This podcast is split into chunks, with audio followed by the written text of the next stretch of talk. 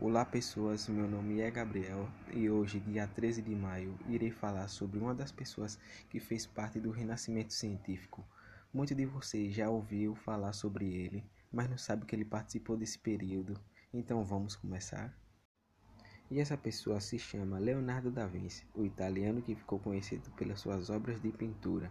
E todas suas obras foi graças a seus estudos científicos nas áreas hidrostática, engenharia e matemática. Nasceu numa pequena aldeia de Vinci, perto de Florença, Itália, no dia 15 de abril de 1452. Em 1466, mudou-se com a sua família para Florença e apenas com 16 anos tornou-se aprendiz do pintor e escultor florentino Andrea del Verrocchio. O primeiro trabalho importante de Da Vinci foi uma parte da tela O Batismo de Cristo, de Verrocchio, quando pintou os anjos e a paisagem à sua esquerda do quadro.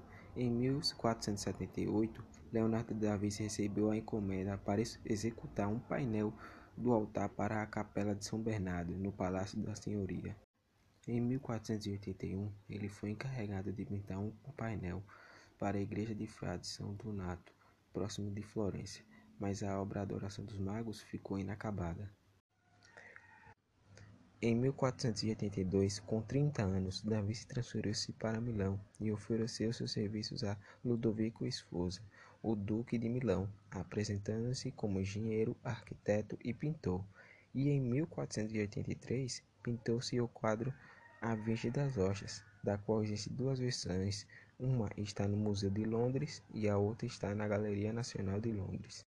Em 1495, Leonardo da Vinci iniciou a obra A Última Ceia. Ele pintou na parede do convento de Santa Maria del Grazie, em Milão.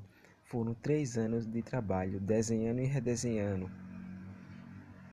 Agora eu vou passar a fala para meu colega Cauã dar continuidade.